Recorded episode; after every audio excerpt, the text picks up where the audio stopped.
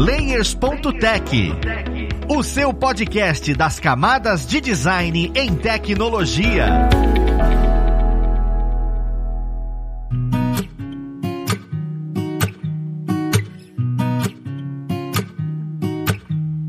Olá, ouvintes! Eu sou o Luiz Lima, designer e professor aqui na plataforma Alura, e vamos para mais um Layers.tech, o seu podcast das camadas de design em tecnologia. Na conversa de hoje, nós vamos entender melhor sobre a profissão colorista. Porque assim, a gente às vezes acha que aquele quadrinho que está maravilhoso e colorido veio de um passe de mágica. Eu acho raro as pessoas pensarem como aquilo de fato foi feito. Às vezes acha que foi inclusive a pessoa que ilustra que faz a coloração. E isso é muito diferente. Vamos lá para conhecer quem vai ajudar a gente nele. Nós temos aqui hoje como convidada a Fabi Marques, ela que é colorista e podcaster. Olha que interessante, uma irmã de profissão. Seja bem-vinda, Fabi. Oi, gente, muito obrigada por me receber. Alô, ouvintes, tudo bom com vocês, gente? Viemos aqui desmistificar essa profissão. Perfeito, é realmente desmistificar, porque dúvidas eh, não faltam com relação a isso. Juntamente com a Fabi, nós temos o nosso co-host, o Rafael Balbi. Seja bem-vindo bem-vindo, Balbi. Obrigado, Luiz. Obrigado pela presença, Fabi. Vai ser muito legal trocar essa ideia contigo, acompanho o teu trabalho e, pô, tem muitas dúvidas também a respeito, porque, pô, todo mundo já que, que curte arte, né, que curte quadrinho e tal, já sonhou em trabalhar nessa indústria aí. Vai ser muito legal tirar algumas dúvidas e, e desmistificar algumas coisas de fato. Eu queria meio que começar, né, conhecendo melhor o motivo dessa escolha por você, Fabi. A gente vai falar sobre o que é colorista, mas por quê? Eu sempre brinco dentro dos episódios. Eu acho difícil que você estava estudando quando era mais nova e falando, uh, vou simplesmente colorir coisas, sabe? Às vezes a gente não tem esse pensamento. Eu queria entender um pouco como é que foi essa sua história, como é que você começou essas escolhas. Assim como muitas pessoas, eu também não sabia que era uma profissão, né? Não sabia que existia fazer só isso. Desde criança eu sempre fui uma pessoa muito artística, né? Muito inclinada para arte, sempre pintei, desenhei desde sempre. E aí eu queria fazer quadrinhos, né? Sempre gostei de quadrinhos e falei, bom, vou desenhar quadrinho. Fui fazer um curso numa escola que hoje em dia não existe mais, que na época chamava Impacto HQ. Hoje em dia acho que é Instituto dos Quadrinhos, não tenho certeza, mas mudou de nome. E aí quando eu cheguei lá para estudar, tinha o curso de desenho de quadrinho e o curso de colorização. E eu achei muito curioso. E aí eu fui assistir uma aula para ver o que que eu gostava, o que que eu não gostava. Isso faz já uns 12 anos, mais ou menos. Me interessei muito, achei muito diferente assim. E eu sempre gostei muito de pintar. E aí fiz uma aula curti. Aí falei, não, então em vez de fazer. Porque era super caro esse curso na época, então eu não podia fazer o de desenho também. Aí eu falei, vou fazer só o de cor. Aí fui fazer. E na época eu não tinha nenhuma tablet, assim, nenhuma mesinha, sabe? Nada. E gostei muito. Aí nesse curso, o meu professor, que hoje em dia é colorista da DC Comics e da Marvel, enfim, ele viu que eu tinha bastante interesse, que eu queria mesmo fazer aquilo, me chamou para ser assistente dele, que é meio esse o caminho, né? Eu fui fazer a cor base para ele. E aí fiquei fazendo cor base para ele por assim uns seis anos até eu começar a fazer as minhas coisinhas menores, né? Comecei a fazer publicações nacionais, aí já minha primeira publicação nacional já foi pela Panini, então me deu uma visibilidade legal ali. Aí depois não parou mais, assim, foram me chamando e eu ao mesmo tempo trabalhava como diretora de arte em agência de publicidade, né? E já não aguentava mais, assim. No finalzinho de 2018, começo de 2019,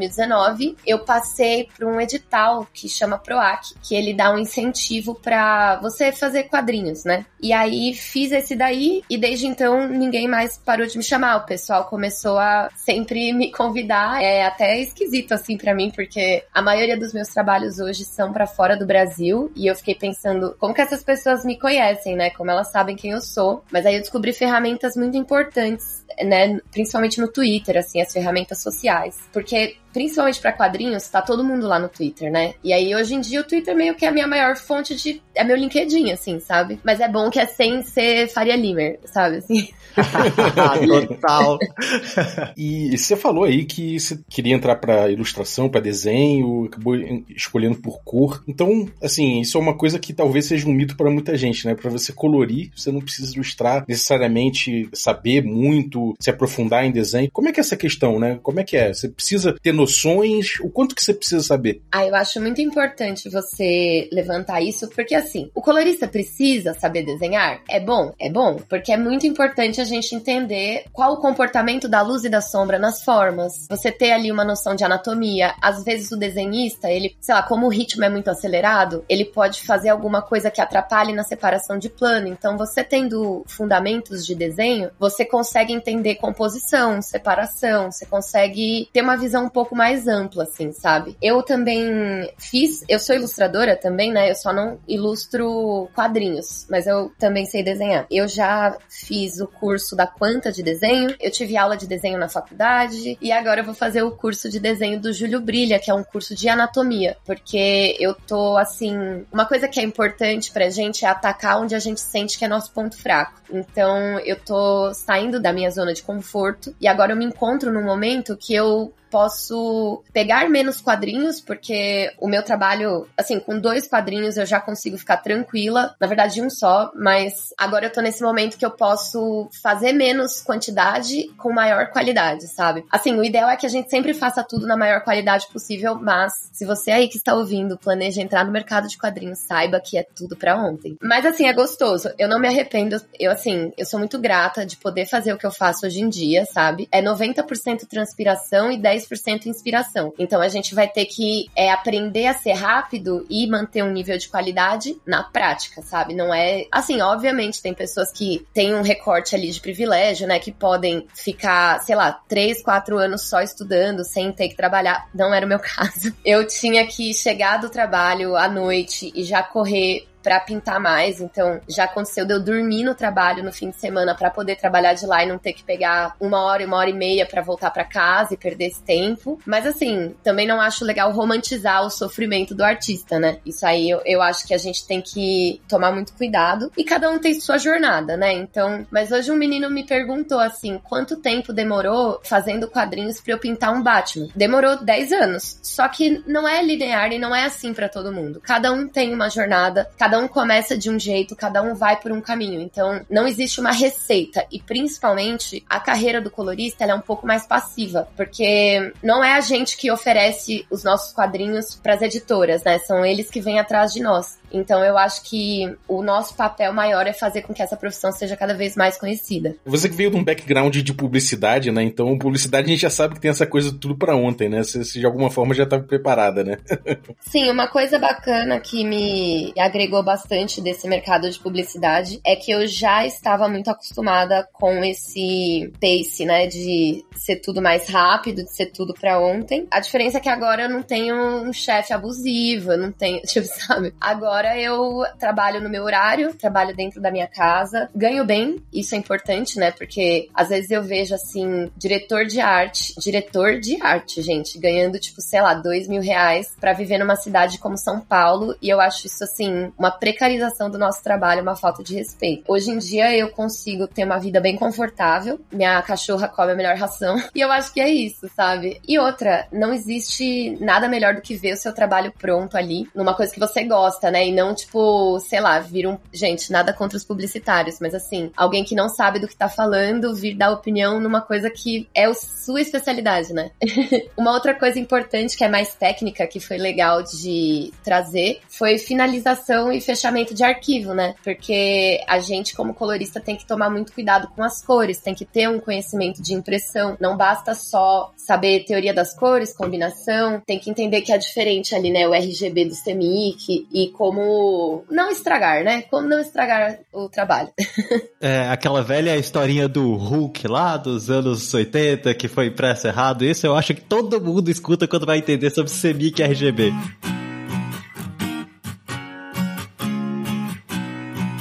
Fabi, eu acho lindo você falando isso, por quê? Porque eu já falei com outros artistas visuais aqui, outros artistas visuais, e sempre, de todas e todos, a resposta é: olha, não vai dar muito dinheiro. Você é a primeira que fala: olha, eu vivo bem e dá muito dinheiro. Isso é tão magnífico que a maioria das pessoas que estão escutando fala: opa, ser colorista então é ainda mais viável. É que, assim, eu não tenho problema nenhum em falar de valores, tá, gente? Eu acho que é um movimento que a gente tem que exercitar, principalmente nesse mercado, que as pessoas falam assim: ah, eu ganho bem ou eu ganho mal. Tá, mas mas quanto que é, né? E assim, Atualmente, o mínimo para uma página de quadrinhos é 50 dólares a página colorida para o colorista, né? Não, não o desenhista aí é outro, daí depende também. Eu atualmente nesse momento, o meu valor de página para trabalhos fora do Brasil é 75 dólares a página. Normalmente um quadrinho tem 22 páginas, a capa dá para fazer ali uns 150, 200 dólares. Normalmente, quando eu faço trabalhos nacionais, eu cobro mais barato e eu sempre tento fazer pelo menos um trabalho nacional por ano. Não quero parecer otária, mas tem algumas pessoas que me conhecem e conhecem meu trabalho fora do Brasil, né? Então eu queria muito levar o que a gente tem aqui dentro para fora, para que as pessoas vejam que a gente não deve nada para nenhum gringo. O nosso nível de qualidade é muito alto. Os editores adoram trabalhar com brasileiro porque a gente entrega no prazo, a gente é bom, a gente não deixa cair a peteca e também fomentar o mercado nacional, né? Para que as pessoas invistam mais no nosso trabalho e parem de sucatear o trabalho do colorista aqui. Não, eu acho essa visão perfeita. Essa visão é, é maravilhosa. E isso é unindo a categoria de artista visual como um todo né? Seja diretor ou diretora de arte, seja roteirista, é uma coisa assim que tem que ter um pensamento num contexto geral, porque de designer publicitário a os artistas visuais como um todo. Uma das coisas que você comentou, Fabi, é sobre como o Twitter, por exemplo, te ajudou a ganhar essa visibilidade e tudo. Eu queria entender melhor, na sua visão mesmo, né, como profissional, até que ponto essa acessibilidade de novas tecnologias, né, te ajudam a participar desse universo? Porque você comentou do Twitter, mas existe essa questão de, ah, não, tenho Photoshop, ah, eu tenho outras ferramentas, eu tenho um monte de coisinhas assim. Até que ponto você acha que isso ajuda a pessoa que vai ser colorista e vale a pena estudar sobre essas plataformas para poder entrar nessa profissão? Eu acho que existem dois movimentos, né? O primeiro é que hoje em dia a gente está sendo engolido pelas redes sociais e muitas vezes pessoas que são mais introvertidas acabam sofrendo por terem que virar TikToker só para poder vender o seu trabalho, sabe? Isso eu acho que quando a gente decide que vai ser colorista ou que vai ser freelancer, né? Inclusive, hoje em dia eu sou estritamente freelancer. A gente tem que entender que isso traz um peso também, né? Porque quando a gente é freelancer, a gente tem algumas regalias, mas a gente também tem outras responsabilidades, que no caso é ser a empresa inteira. Então, desde o financeiro até a gente fazer a nossa própria publicidade. Então, assim, são coisas que a gente tem que colocar na balança quando a gente vai decidir isso. Eu acho que, além de tudo isso, existe um terceiro, um terceiro movimento também, que seria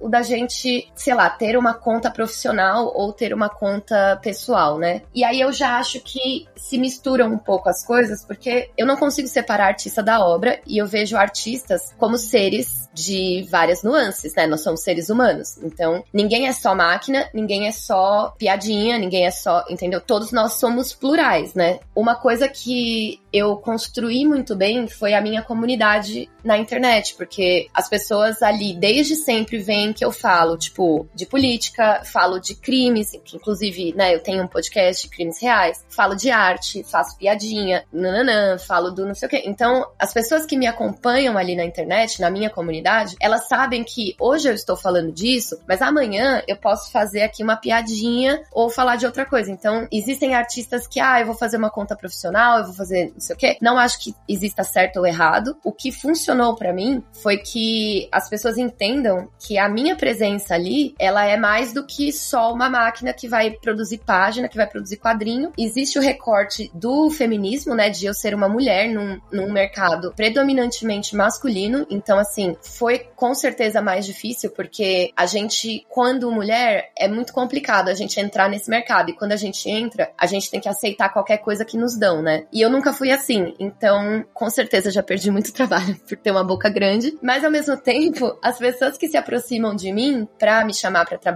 são pessoas que, por exemplo, fazem parte de alguma minoria, pessoas que são. Agora eu tô fazendo uma graphic novel de 120 páginas, são todos criadores latinos. Aliás, eu tô fazendo duas graphic novels assim. Todos os meus trabalhos são com um pessoalzinho que eu criei essa comunidade no Twitter de emos velhos, né? Que a gente gosta de música emo e quadrinho, e aí a gente virou essa comunidade de quadrinistas que eu me sinto segura, eu me sinto abraçada. Tem muitas mulheres, tem muita muitas pessoas que não são brancas, muitas pessoas que não são de São Paulo. Então, eu acho que esse trabalho a gente tem que começar. Eu acho que vem mais da genuína. Gen... Não sei falar, só sei, só sei pintar, só sei pintar, não sei escrever. De ser genuíno, né? Exatamente. de ser genuíno. Eu acho que vem de você construir uma comunidade genuína desde o princípio, sabe? E mostrar ali quem você é, sabe? Tipo assim, as pessoas lá que me seguem sabem, ah, a Fabiana é punk, vegana, colorista e podcast. É isso. Todo mundo sabe que é isso e todo mundo sabe que hoje vai ser quadrinho e quando eu falo sério, eu falo sério, porque eu também não tô aqui de piada e também quebrar essa imagem de que, tipo, uma mulher ela não pode ser várias coisas e se ela for, tipo assim, a gente não pode ser piranha e profissional, sabe? E tipo, a gente pode, sabe? Tá tudo bem.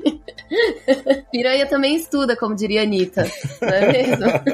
eu vou emendar uma aqui, Luiz, que tem a ver um pouco com isso, que é o seguinte: você acabou de falar de política, você levanta bandeiras, você se posiciona, né? Você tem aí um espectro de, pô, você gosta de, você curte emo, early emo, né? Você, eu acompanho o teu Twitter. Então você tem aí um, um, um espectro de coisas que te influenciam, né? Mas obviamente também tem influências de arte mesmo, tal. Como é que é essa coisa de você de você buscar, né, suas referências, onde você costuma buscar e quais são as maiores influências do seu trabalho, assim, não necessariamente limitado a, a, a quadrinho, né? Mas também de outras áreas, de outros profissionais, de outros ramos. Inicialmente, eu leio muito quadrinho, tenho bastante referência já, eu leio desde que eu me conheço por gente, mas depois que você entra nesse mercado, você conhece as pessoas, né? Hoje em dia eu tenho muita sorte de as pessoas que eu mais admiro no mercado, principalmente nacional, eu posso chamar essas pessoas de amigos. E aí eu dei muita sorte também de que são pessoas que também têm um caráter muito sólido, sabe? São pessoas que também acreditam nas mesmas coisas que eu. São pessoas que têm as mesmas visões que eu e são pessoas que, por exemplo, um dos grandes coloristas da atualidade é o Matt Lopes, que também é um dos meus amigos, o Alex Guimarães, Márcio Menes, Chris Petter, Tamara Bonvillain, que é uma mulher trans, tem também o Cris Sotomayor, que é um dos meus mentores. O Cris Sotomayor foi perfeito. Eu fui fazer aula com ele. Na primeira aula, é um curso remoto, né? E aí, na primeira aula, ele tava com uma camiseta, assim, tipo, não confunda o seu patriotismo com racismo, assim, sabe? E ele é porto-riquenho, mas mora em Nova York. Então, ele super apoia quadrinistas que estão tentando. Ele, meu, me deu uma força, assim, me colocou em contato com gente massa, sabe? É uma pessoa que, tipo, tá ali há 20 anos fazendo isso, desde quando você fazia ainda naquelas transparência a pintura, sabe? E ainda assim não é, tipo, não virou um cuzão, sabe? Então aí tem o Cris Sotomayor, tem o Alex Guimarães, que eu já falei, o Marte Grácia, que também é colorista hoje, o Frank Martin, tem todos esses caras. Fora da pintura de quadrinhos especificamente, o meu artista favorito é o Bosch e o Monet. São os dois que eu mais gosto. O Bosch pelos temas, o Monet pelas cores, obviamente, né? Tipo assim, não precisa explicar. Eu assisto muitos filmes também, que eu acho que é importantíssimo pra gente entender de composição. Ultimamente eu tô gostando muito do James Gunn, cara, do diretor. O arco de redenção dele tava ali no, no Esquadrão Suicida, né? Como chama aquele cara que fez Breakfast Club? O John Hughes. Todos os filmes do John Hughes, assim, esses Sixteen Candles. Filmes emo, né, gente? Deu pra perceber já Sim. também. Mas é isso, eu gosto muito de. Eu não sou tão cabeçuda pra arte conceitual e filmes iranianos em francês, mas eu gosto gosto de filme de hominho, gente. Essa é a verdade. eu acho legal você comentando tudo isso, Fabi, porque assim, eu acho que é a primeira vez que dentro dos episódios a gente acaba tocando nesse tema da militância, né? Entre aspas. A ideia é que isso é importante, porque lidando como designer, como artista visual, você tem um papel de representar alguma coisa e isso é extremamente importante. Você vai lidar e vai passar por esses problemas. Mesmo que a sua bolha seja a bolha privilegiada. Você vai acabar passando por isso. Então é muito legal você se posicionar, porque mostra a força que isso vem tendo dentro desse mercado, que é uma área que é colorista, né? A gente imagina que não vai ser uma área onde você vai ter tanto espaço para se expressar, esse tipo de coisa, mas tá aí, tem sim. As pessoas na qual você conversa, a área na qual você entra. Inclusive, entra uma das perguntas que é como é a força da comunidade de colorista. É multidisciplinar? Você conversa mais com pessoas que colorem também? É questão de ilustrador? É só quadrinho? Eu, por exemplo, tô gravando um curso recentemente de pintura 3D, né? Que a gente chama de hand painting. Colorista também entra nessa área, sabe? Essa comunidade conversa sobre isso. Eu queria entender um pouco mais sobre a comunidade dessa profissão e, e o tanto que ajuda você isso. Eu tenho muita sorte, de novo, porque eu encontrei uma comunidade maravilhosa de coloristas. Inclusive, eu esqueci de mencionar a Marissa Louise, que também é uma colorista que é uma das minhas maiores referências. A gente tem um Discord de coloristas publicados, né? Que são pessoas que já estão no mercado há um tempo, né? Não é aberto. Existe o Discord do Nick Filardi, que esse é aberto, sim. Tem o K. Michael Russell também, que eu acho que ele tem um Discord, que também é aberto. Mas a comunidade de colorista, ela é muito unida, sabe? A gente se defende muito. É, as minhas duas melhores amigas são coloristas. Eu fico o dia inteiro no Skype com outros coloristas, com o Alex Guimarães. Eu também converso muito com um quadrinista que é o Ruenito. Ele é brasileiro também, é um dos meus melhores amigos. A gente fica o dia inteiro se puxando, meio que fazendo sprint um com o outro, né? Porque é um trabalho um pouco solitário. Então, ou eu tô, tipo assim, conversando com alguém na câmera, ou eu tô ouvindo podcast, ou eu tô assistindo alguma coisa. É bem solitário o trabalho. Mas é gostoso, eu não tô reclamando, inclusive mandei mais. Agora a gente tem também essa iniciativa dos, dos 50 dólares por páginas, para que todo mundo saiba e não aceite menos que isso. Agora tá começando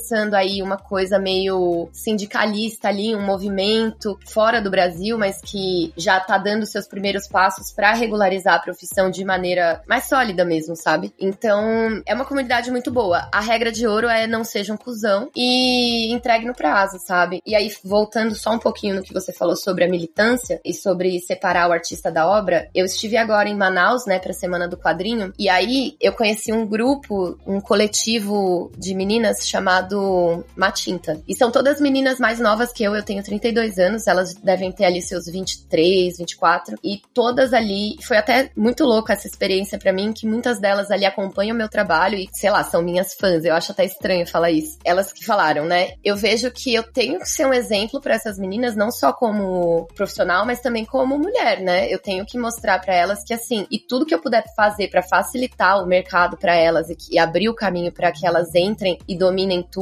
é minha obrigação, né? Tipo, não tem nem uma discussão sobre isso. Então, assim, não adianta nada eu ser uma ótima profissional e sair falando essas porcaria fascista aí que a gente vê na rua hoje em dia, entendeu? Então, assim, para quem que eu tô dando exemplo, sabe? A gente viu aí agora o Joey Bennett com 20 anos de carreira sendo expulso da Marvel, porque assim, eu não acho que ele virou um fascista, né? Eu acho que ele sempre foi, e aí ele só resolveu. A gente já sabia, assim, na verdade, no mercado, né? Mas aí agora ele pisou no calo de quem não deveria. E aí acabou com a carreira dele. Só que olha só que curioso. Ele começou com um papo de fora Dilma, né? Vai Bolsonaro, não sei o quê. E aí espirrou e caiu numa editora neonazista lá, que agora ele tá lá na Heaven, sei lá o quê, lá. Que graça que é aquela porcaria. Enfim, o cara, ele é conservador e aí ele bateu um vento, ele cai no nazismo, sabe? No neonazismo, cai no fascismo. Então, assim, como que eu posso separar a obra do artista nesse momento, sabe? Como que eu posso aceitar um cara que eu sou uma mulher bissexual? Como que eu posso aceitar um cara no mesmo mercado que eu dizendo que eu não deveria existir, entendeu? Ou que achando que eu deveria apanhar na rua e tomar uma lampadada na cabeça, sabe? Então, assim, não existe separar a obra do artista. Eu acho que quando a gente não se posiciona, a gente já está se posicionando, como diria um dos maiores educadores desse mundo, Paulo Freire, falou que não existe neutralidade política, todo mundo tem uma base ideológica. Não adianta, se eu não estou falando, é aquele papo de se tem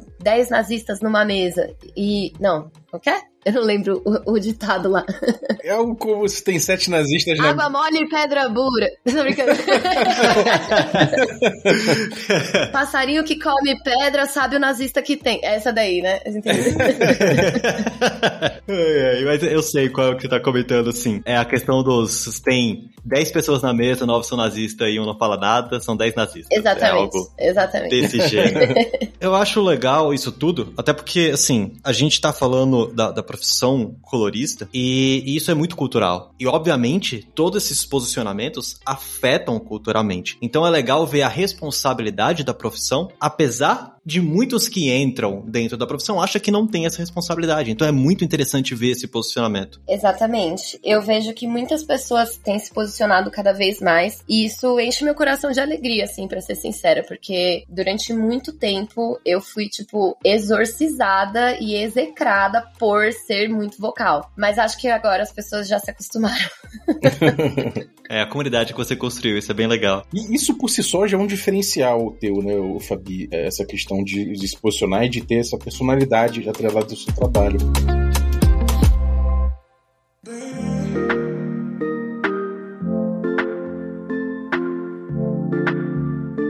Fora essa questão de se posicionar, né? Em termos técnicos, assim, de trabalho, como você busca diferencial? Você se destaca, como se destaca através do seu trabalho na cor, né? Tem um estilo pessoal que é importante, é uma coisa que é importante você buscar um estilo pessoal, ou é uma coisa mais de você cumprir certos padrões, ou executar a risco que um, um, um projeto pede? De repente, isso tem diferença no mercado indie para o mercado mais tripular, por assim dizer. Como é que é esse rolê assim, de expressão pessoal dentro disso? A gente costuma receber o roteiro, né? E aí que vem, eu acho que a, a coisa mais importante de você fazer história em quadrinhos é entender que é arte sequencial, então é narrativa, né? É você construir uma narrativa concisa e você, assim, muitas vezes no roteiro tem algumas coisas que são específicas, tipo, ah, o cara vai falar assim, olha, o uniforme do fulano é azul. E aí você vai fazer o uniforme do fulano azul, que nem sempre vai ser azul, porque se ele tiver de azul numa luz vermelha, vai ser roxo, entendeu? Então, existe também, aí já é a questão de ambientação, né? Mas a gente tem ali a nossa liberdade criativa de contar uma história. Então, por exemplo, eu costumo fazer uma coisa que eu acho que traz mais dinamismo, que é quando eu vejo uma, uma sequência de três, quatro páginas que o cenário não muda muito, eu jogo isso na mudança de tempo. Então eu faço, tipo, pôr do sol, anoitecendo, ou nascer do sol, amanhecendo, que eu acho que traz,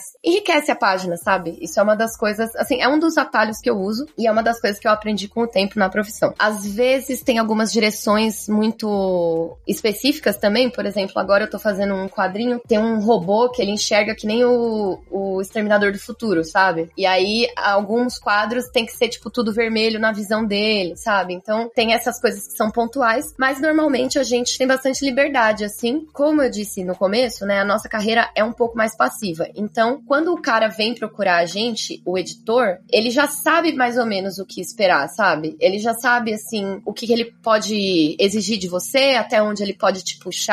É sempre muito importante a presença de um editor. No mercado tradicional de quadrinhos, né, o AAA, é bem diferente. É tudo brilhante, é fogo, explosão, tem tudo isso, né? No mercado indie, tem uma liberdade que eu diria mais. é mais artístico, talvez, sabe? Não que não seja o mercado AAA, porque é também, sabe? Mas eu acho que ali é onde você tem mais espaço para experimentar. Porque o fã do Batman, ele vai reclamar se vier um Batman Monet, entendeu? Mas o fã do Something is Killing the Children, esse cara ele vai achar interessante a experimentação, sabe? Ele vai falar, olha, porque não é um personagem que já está ali, né, estabelecido e todas as suas regras. Quando eu fiz o Batman, eu tentei manter um pouco mais sombrio e normalmente as minhas cores são muito saturadas, muito vivas, alegre. Eu gosto muito disso, inclusive eu preciso estudar mais cena noturna. Eu acho que assim, o grande checkmate do colorista é que ele saiba fazer vários estilos, então que ele tenha um alcance muito bom. Mais do que fazer um estilo próprio, que é legal também, a gente vê aí tipo o Matt Lopes, que nossa, eu conheço uma página dele a 10 quilômetros de distância, mas ele tá nessa também há muito tempo, sabe? Depois de se estabelecer como colorista e todas essas coisas, que ele aí sim pôde começar a experimentar e aplicar, e as pessoas falarem, olha, essa pessoa aqui sabe o que ela tá fazendo, né? Ela tá fazendo isso há muito tempo, né? E aí foi isso. É, meio que é isso que eu tento fazer. Tipo, eu vou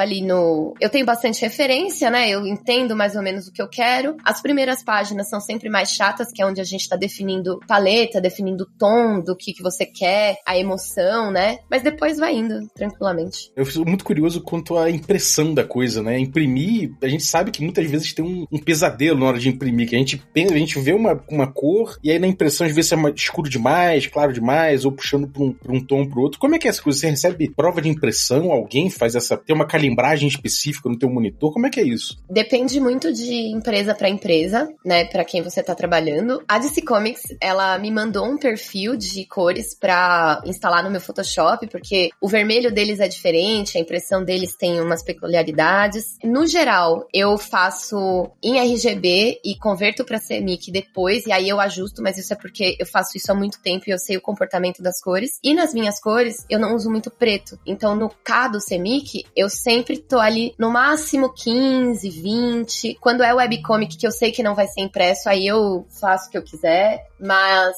sempre vale você conversar com o desenhista ou com o editor e falar: olha, existe aí alguma peculiaridade, alguma coisa, e também é sua obrigação explicar para os, é, os outros que se eles estiverem pedindo, olha, escurece isso, você tem que falar, oi, então, isso aqui não vai sair, isso aqui vai ser preto. Aí eles fazem o que eles quiserem com essa informação, né? Esse aí é, é o background do design mesmo, né? É a parte mais técnica que eu acho que é muito importante. Todo mundo deveria estudar, porque isso te agrega não só no mercado de colorista, mas em qualquer caminho da arte visual. Não, perfeito, perfeito isso. E uma coisa que eu queria comentar é, você que tá escutando o episódio, note a quantidade de referência e inspiração que a Fabi falou durante o episódio inteiro. E isso tem um nível de importância tão significativo para você conseguir construir o que você quer construir, que eu acho que, que já é uma aula só esses nomes todos aqui. E eu queria entender uma coisinha, Fabi, que é o seguinte, você tá falando de coloração e tudo, só que, por exemplo, eu, tô, eu faço parte de um clube do livro e a gente lê livros literais e quadrinhos, né, para conversar. Recentemente, Laura Jean vive terminando comigo. Na coloração desse quadrinho, tem, tipo, três cores. É o rosa, o branco e as tonalidades de cinza. Quando vai colorir algo desse jeito, é, é, o mesmo nível técnico que você tem? Você já chegou a colorir uma coisa mais assim, conceitual? Como é que é a sua visão disso? Eu acho que assim, uma outra função importantíssima do colorista é entender qual estilo de cor combina com aquele desenho. Então, às vezes, se a gente olhar pro próprio Laura Jean, que eu amo esse quadrinho, é perfeito. Se a gente olhar para ele, não caberia ali uma pintura do Aquaman, sabe? Do, sei lá, Ivan Reis, assim, não rola Eu acho que a gente saber levantar o desenho. Então, por exemplo, eu costumo falar que as cores dos quadrinhos, elas funcionam como se fossem a trilha sonora de um filme. Se tiver muito alto, vai atrapalhar. E se tiver muito baixo, você não vai ouvir. Então, normalmente, quando as pessoas percebem a cor muito forte, assim, geralmente não é por um bom motivo, sabe? Entender o, o monocromático e entender. Isso é uma parte importantíssima da teoria de cores. Porque é assim que a gente começa aprendendo. A gente aprende escala de cinza, como fazer a pintura. Porque eu literalmente faço isso hoje em dia. Eu faço tudo em escala de cinza e depois eu vou colorindo. Porque eu acho que ajuda na composição, ajuda na separação. Então, assim, ali, até o, o próprio, sei lá, Asterios Polyp ou o Escultor do MacLeod são obras que são monocromáticas e que têm o seu valor sim, sabe? Não tem. Assim, existem alguns, algumas coisas que eu vejo que a cor piorou. Tipo, tem uma edição do Miracle Man que saiu colorida que eu não gostei. Tem alguns momentos que não cabe realmente. Mas eu sou colorista, eu sempre vou defender a cor e eu sempre acho que a gente pode encontrar um caminho, sabe? Se amanhã me ligassem e falassem assim, pinta o Lauradinho, eu ia falar, opa, peraí. Ia demorar um tempão para encontrar, mas eu ia acabar encontrando, porque. E assim, não vou nem falar que ia ficar melhor ou pior. Eu só acho que ia ser colorido. É essa a diferença mesmo, assim. Como é que foi a sensação para você no momento em que chegou? Porque eu não sei se você era fã pra ter essa expectativa toda, que chegou a proposta de, e aí, colore o Batman pra gente. Sabe? A sensação de, de alguém que fala, caraca, isso chegou. Eu queria saber como é que foi para você essa sensação, aquele momento. Gente, olha que loucura. Eu tava trabalhando e eu tava no Skype com duas amigas minhas coloristas. E aí eu recebi um e-mail assim, projeto secreto, não sei o que lá, DC Comics. E aí uma delas também recebeu o mesmo e-mail. Aí era assim, mande seu portfólio e valor. Aí a gente, nós duas assim, tipo, ai mano, e agora? Não sei o que, boa sorte, boa sorte. Não. E aí a gente mandou, eles acabaram optando por mim, né? Evidentemente, né? Aí beleza, nesse primeiro e-mail eles não falaram o que era. Mas aí no segundo, quando eles decidiram que seria eu, aí eles falaram, então, é a edição de aniversário do Batman, é super especial, vai sair em 14 idiomas ao mesmo tempo. Eu saí, gente, tipo assim, eu fiquei muito louca. Eu, tipo assim, eu gritava, sabe? Eu comecei a chorar, tipo, eu falei, gente, eu porque é muito louco. Eu não sabia o tamanho que era o Batman. Eu, assim, eu sei quem é o Batman, mas eu não sabia que era tão grande. Existem, sei lá, várias mídias especializadas em Batman. Tipo, tem livro, tem quadrinho, tem podcast, tem mil coisas, sabe? Só de Batman. Então, assim, não sabia onde isso ia me, me jogar. E foi muito legal, assim. No fim das contas, eu fiquei muito orgulhosa do meu trabalho no Batman. Eu e os meninos, né, o Pedro Mauro e o Carlos Stefan, a gente teve uma sintonia muito legal que a gente meio que imediatamente assim já casou, sabe? Já não teve quase nenhuma alteração. Infelizmente, a impressão nacional ficou bem ruim, porque porque eu estava usando o perfil da DC Comics, né, para eles, e aí aqui teve esse esse desencontro. Ficou bem mais escura, mas assim, acontece, vida que segue é o Batman, é meu, ninguém tira. e foi isso, foi assim, uma felicidade extrema, me abriu muitas portas, tem várias outras coisas que vão rolar esse ano que eu ainda não posso falar a respeito, mas assim, é, ainda bem que rolou. é, é, muita coisa de gente chique falar, eu não posso falar a respeito dos projetos que eu estou tocando. Muito bom. Parabéns mesmo, Fabi. Cara, eu fico numa felicidade imensa pelas suas conquistas. É, é muito legal mesmo. E é aquela coisa de você ter sua foto num hall, né? De pessoas que coloriram contribuíram para esse monumento, né, cara, da arte, né? Da pop art, assim, realmente. Da pop art. Olha, eu falei da arte, enfim, do universo pop, né? Não é da pop art necessariamente, do universo pop. Muito bom, cara.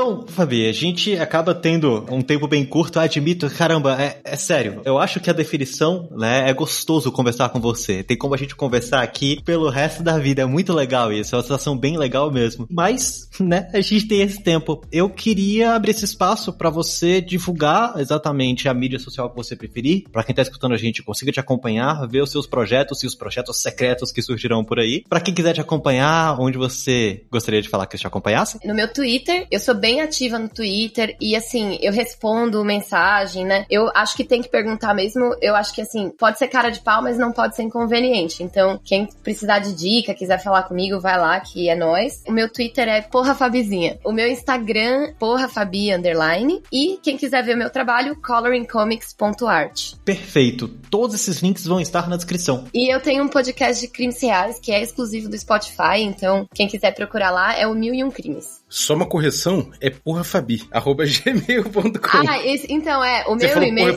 Ah, não, o meu Twitter é porra Fabizinha. Ah, tá, o e-mail é. é ah, tá. Isso é muito engraçado. Eu, tudo. eu trabalho muito com gringo, né? Então, direto, o meu e-mail é porrafabi.gmail. Então, direto chega assim, hello, porra. Aí isso é, é um hit, gente.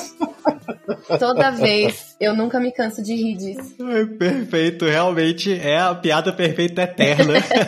Mais uma vez, Fabi, agradeço muito a sua presença aqui. Muito obrigada pelo convite. Gente, ouvintes que estão aí até agora, desculpem qualquer coisa, obrigada por quem ouviu até aqui. Eu agradeço a presença de você, ouvinte, até agora. Mais um conteúdo em que a gente está divulgando. Queria abrir esse espaço para você, se quiser dar as palavras finais, Balbi. Eu acho incrível poder contar com uma profissional assim como a Fabi aqui no, no Layers. A gente mostra, inclusive, que tem como trabalhar com arte sim, né? Que tem como você buscar trabalhar com, com coisas que às vezes é um sonho para muita gente, né? Chegar, pintar o Batman. Isso é uma coisa que realmente é muito inspiradora. Então, obrigado, Fabi. É isso. Eu acho que a gente pode, a gente pode sonhar sempre, né? E, e, e trabalhar para chegar lá nesses sonhos. Então, muito legal. Tua experiência é, é muito engrandecedora, assim. Eu, eu, agradeço. Eu vou deixar uns links também no, no do episódio para você seguir alguns cursos que a gente tem na, na Lura sobre pintura digital, sobre arte de forma geral, caso você queira, de repente, aí estudar um pouco também, se aprofundar, você vai ter um pouco de, de artigos, podcast também aqui na Lura, coisas que são correlatas ao tema. Pode buscar no episódio que a gente tem bastante coisa. Perfeito. Muito obrigado, Balber. Muito obrigado, Fabi. Você que está escutando a gente, todos os links vão estar na descrição. Gostaria de comentar que falei isso e vou falar isso de novo. Nós entramos no top 50 de podcasts mais ouvidos, isso graças a vocês que estão acompanhando a gente. É muito legal mesmo saber que nosso conteúdo está sendo difundido, que design e arte está sendo passado adiante, né, para desmistificar isso tudo. E como nós falamos, temos algumas novidades que vai ter o link do nosso Discord aí embaixo. Então comecem a entrar no Discord, compartilhe as ideias que você tem sobre os episódios, as discussões que você tem sobre os episódios e dicas para novos episódios, porque o mais importante pra gente são vocês que estão ouvindo, tá certo? Vamos ficando por aqui. Um abraço e até o próximo Layers.tech. Fui!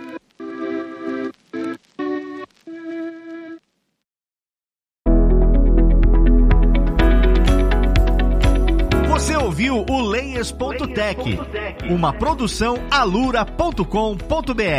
Edição Radiofobia Podcast e Multimídia.